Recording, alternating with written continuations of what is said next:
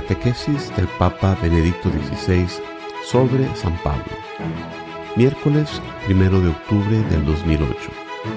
El Concilio de Jerusalén y la controversia de Antioquía. Queridos hermanos y hermanas, el respeto y la veneración que San Pablo cultivó siempre hacia los doce no disminuyeron cuando él defendía con franqueza la verdad del Evangelio, que no es otro que Jesucristo el Señor. Hoy queremos detenernos en dos episodios que demuestran la veneración y al mismo tiempo la libertad con la que el apóstol se dirige a Cefas y a los demás apóstoles, el llamado concilio de Jerusalén y la controversia de Antioquía de Siria, relatados en la carta a los Gálatas, Gálatas capítulo 2 versículos del 1 al 10 y, y capítulo 2 versículos del 11 al 14. Todo concilio y sínodo de la Iglesia es acontecimiento del Espíritu y reúne en su realización las solicitudes de todo el pueblo de Dios. Lo experimentaron personalmente quienes tuvieron el don de participar en el Concilio Vaticano II. Por eso San Lucas, al informarnos sobre el primer concilio de la Iglesia que tuvo lugar en Jerusalén, introduce así la carta que los apóstoles enviaron en esta circunstancia a las comunidades cristianas de la diáspora hemos decidido el Espíritu Santo y nosotros. Hechos capítulo 15, versículo 28. El Espíritu que obra en toda la iglesia conduce de la mano a los apóstoles a la hora de tomar nuevos caminos para realizar sus proyectos. Él es el artífice principal de la edificación de la iglesia. Y sin embargo, la Asamblea de Jerusalén tuvo lugar en un momento de no poca tensión dentro de la comunidad de los orígenes. Se trataba de responder a la pregunta de si era indispensable exigir a los paganos que se estaban convirtiendo a Jesucristo el Señor la circuncisión, o si era lícito dejarlos libres de la ley mosaica, es decir, de la observancia de las normas necesarias para ser hombres justos, obedientes a la ley y sobre todo libres de las normas relativas a las purificaciones rituales, los alimentos puros e impuros y el sábado. A la Asamblea de Jerusalén se refiere también San Pablo en la carta a los Gálatas. Tras catorce años de su encuentro con el resucitado en Damasco, Estamos hablando en la segunda mitad de la década del año 40 después de Cristo. Pablo parte con Bernabé desde Antioquía de Siria y se hace acompañar de Tito, su fiel colaborador, que aun siendo de origen griego, no había sido obligado a hacerse circuncidar cuando entró en la iglesia. En esta ocasión, San Pablo expuso a los doce definidos como las personas más relevantes, su Evangelio de libertad de la ley. A la luz del encuentro con Cristo resucitado, él había comprendido que en el momento del paso al Evangelio de Jesucristo, a los paganos ya no les eran necesarias la circuncisión, las leyes sobre el alimento y sobre el sábado, como muestra de justicia. Cristo es nuestra justicia y justo es todo lo que es conforme a Él. No son necesarios otros signos para ser justos. En la carta a los Gálatas refiere, con pocas palabras, el desarrollo de la asamblea. Recuerda con entusiasmo que el Evangelio de la libertad de la ley fue aprobado por Santiago, Cefas y Juan, las columnas, que le ofrecieron a él y a Bernabé la mano derecha en signo de comunión eclesial en Cristo. Si, como hemos notado, para San Lucas el concilio de Jerusalén expresa la acción del Espíritu Santo, para San Pablo representa el reconocimiento decisivo de la libertad compartida entre todos aquellos que participaron en él. Libertad de las obligaciones provenientes de la circuncisión y de la ley, la libertad por la que Cristo nos ha liberado para que seamos libres y no nos dejemos imponer ya el yugo de la esclavitud. Gálatas 5, versículo 1. Las dos modalidades con que San Pablo y San Lucas describen la asamblea de Jerusalén se unen por la acción liberadora del Espíritu, porque donde está el Espíritu del Señor hay libertad como dice en la segunda carta a los Corintios capítulo 3, versículo 17. Con todo, como aparece con gran claridad en las cartas de San Pablo, la libertad cristiana no se identifica nunca con el libertinaje o el arbitrio de hacer lo que se quiere. Esta se realiza en conformidad con Cristo y por eso en el auténtico servicio a los hermanos, sobre todo a los más necesitados. Por esta razón, el relato de San Pablo sobre la asamblea se cierra con el recuerdo de la recomendación que le dirigieron los apóstoles. Solo que nosotros debíamos tener presentes a los pobres, cosa que he procurado cumplir con todo esmero. Carta a los Gálatas capítulo 2 versículo 10. Cada concilio nace de la iglesia y vuelve a la iglesia. En aquella ocasión vuelve con la atención a los pobres que de las diversas anotaciones de San Pablo en sus cartas se trata sobre todo de los de la iglesia de Jerusalén. En la preocupación por los pobres, atestiguada particularmente en la segunda carta a los Corintios y en la conclusión de la carta a los Romanos, San Pablo demuestra su fidelidad a las decisiones maduradas durante la asamblea.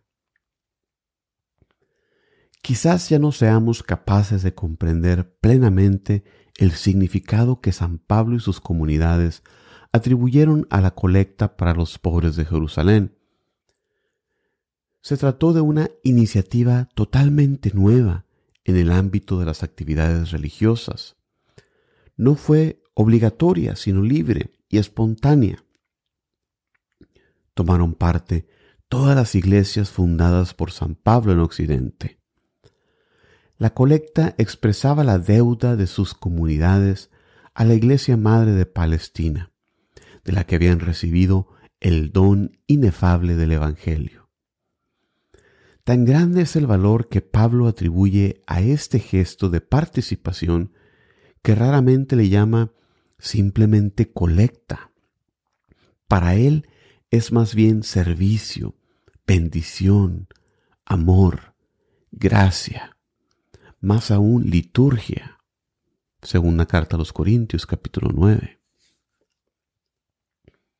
Sorprende particularmente este último término, que confiere a la colecta en dinero un valor incluso de culto. Por una parte, es un gesto litúrgico o servicio ofrecido por cada comunidad a Dios, y por otra es acción de amor cumplida a favor del pueblo. Amor a los pobres y liturgia divina van juntas. El amor a los pobres es liturgia. Los dos horizontes están presentes en toda liturgia celebrada y vivida en la Iglesia, que por su naturaleza se opone a la separación entre el culto y la vida, entre la fe y las obras, entre la oración y la caridad para con los hermanos. Así el concilio de Jerusalén nace para dirimir la cuestión sobre cómo comportarse con los paganos que llegaban a la fe, optando por la libertad de la circuncisión y de las observancias impuestas por la ley. Y se resuelve en la solicitud eclesial y pastoral que pone en el centro la fe en Cristo Jesús y el amor a los pobres de Jerusalén y de toda la iglesia. El segundo episodio es la conocida controversia de Antioquía en Siria, que atestigua la libertad interior que gozaba San Pablo.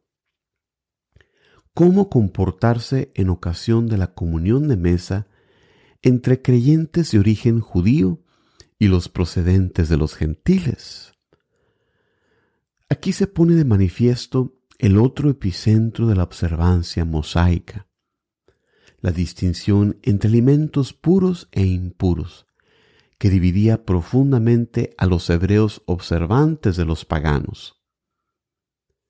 Inicialmente Cefas, Pedro, compartía la mesa con unos y con otros, pero con la llegada de algunos cristianos vinculados a Santiago, el hermano del Señor, Pedro había empezado a evitar los contactos en la mesa con los paganos, para no escandalizar a los que continuaban observando las leyes de pureza alimentaria, y la opción era compartida por Bernabé. Tal opción dividía profundamente a los cristianos procedentes de la circuncisión ni a los cristianos venidos del paganismo. Este comportamiento, que amenazaba realmente la unidad y la libertad de la Iglesia, suscitó las encendidas reacciones de Pablo, que llegó a acusar a Pedro y a los demás de hipocresía. Si tú, siendo judío, vives como gentil y no como judío, ¿cómo fuerzas a los gentiles a judaizar? Gálatas capítulo 2, versículo 14. En realidad, las preocupaciones de Pablo, por una parte, y de Pedro y Bernabé, por otro, eran distintas.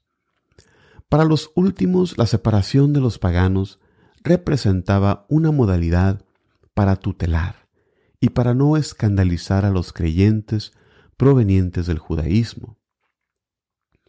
Para Pablo constituía, en cambio, un peligro de malentendido de la salvación universal en Cristo, ofrecida tanto a los paganos como a los judíos. Si la justificación se realiza sólo en virtud de la fe en Cristo, de la conformidad con Él, sin obra alguna de la ley, ¿qué sentido tiene observar aún la pureza alimentaria con ocasión de la participación en la mesa? Muy probablemente las perspectivas de Pedro y de Pablo eran distintas. Para el primero, no perder a los judíos que se habían adherido al Evangelio. Para el segundo, no disminuir el valor salvífico de la muerte de Cristo para todos los creyentes. Es extraño decirlo, pero al escribir a los cristianos de Roma, algunos años después, hacia la mitad de la década del año 50 después de Cristo, San Pablo mismo se encontrará ante una situación análoga y pedirá a los fuertes que no coman comida impura para no perder o para no escandalizar a los débiles. Bueno es no comer carne, ni beber vino, ni hacer nada en que tu hermano tropiece o se escandalice o flaquee. Carta a los Romanos capítulo 14 versículo 21. La controversia de Antioquía se reveló así como una lección tanto para San Pedro como para San Pablo. Solo el diálogo sincero, abierto a la verdad del Evangelio, pudo orientar el camino de la Iglesia.